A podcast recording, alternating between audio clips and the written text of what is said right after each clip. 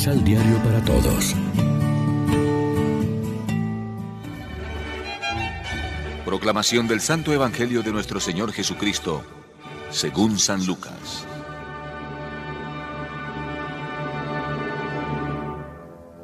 Había un hombre rico que se vestía con ropa finísima y que cada día comía regiamente. Había también un pobre llamado Lázaro, todo cubierto de llagas, que se tendía a la puerta del rico y que sentía ganas de llenarse con lo que caía de la mesa del rico, y hasta los perros venían a lamerle las llagas. Pues bien, murió el pobre y fue llevado por los ángeles hasta el cielo cerca de Abraham. Murió también el rico y lo sepultaron. Estando en el infierno, en medio de tormentos, el rico levanta los ojos y ve de lejos a Abraham y a Lázaro cerca de él. Entonces grita, Padre Abraham, ten piedad de mí y manda a Lázaro que se moje la punta de un dedo para que me refresque la lengua, porque estas llamas me atormentan.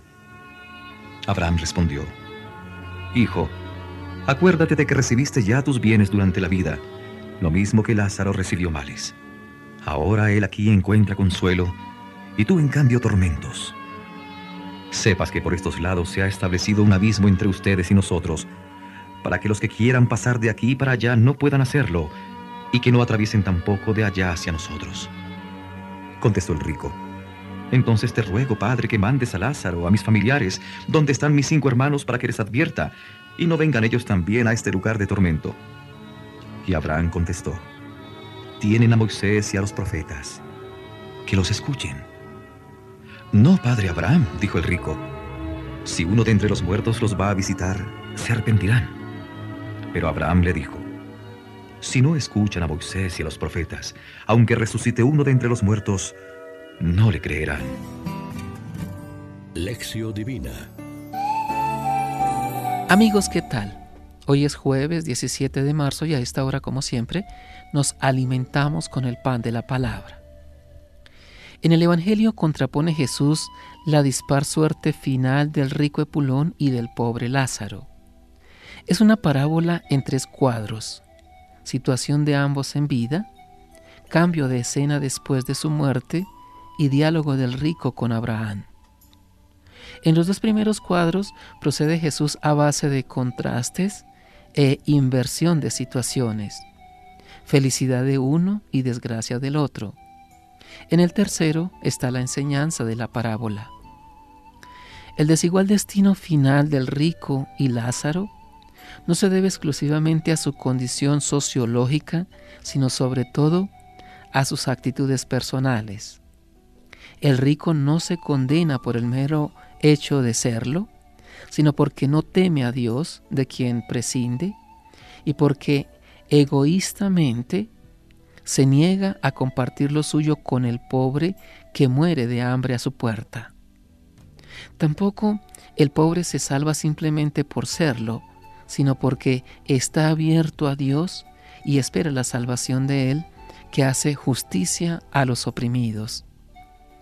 La enseñanza, intención y finalidad de la parábola no es resaltar la escatología individual, aunque se indique al remitirse Jesús a la creencia y lenguaje habituales del judaísmo de su tiempo, ni prometer una compensación a los pobres con un final feliz, ni menos todavía alentar a los desheredados de la vida una resignación esperanzada, pero estoica, fatalista y alienante. No, se trata más bien de afirmar la peligrosidad de la riqueza, porque fácilmente crea olvido de Dios, sordera a su palabra, expresada en la ley de Moisés y en los profetas, y se razona al prójimo, hasta el punto de que tales personas no, no harán caso, ni aunque resucite un muerto, para hacerles ver su camino equivocado. Escuchar la palabra de Dios, convertirse a la ley de su reino de justicia y amor, abandonar la falsa seguridad de los bienes materiales y compartir con los hermanos lo que tenemos, son las consignas que se desprenden de la enseñanza de la parábola. Reflexionemos. ¿Somos solidarios con nuestros hermanos? ¿Confiamos en Dios por encima de todo? ¿Con qué actitudes demostramos acoger el don de la salvación que el Señor nos ofrece? Oremos juntos.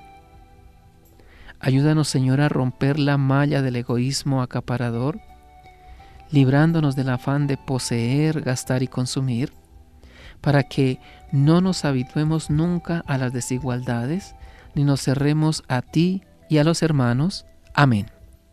María, Reina de los Apóstoles, ruega por nosotros.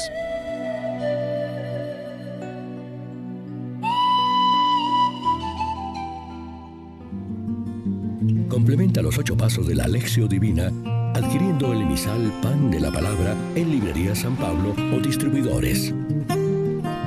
Más información www.sanpablo.co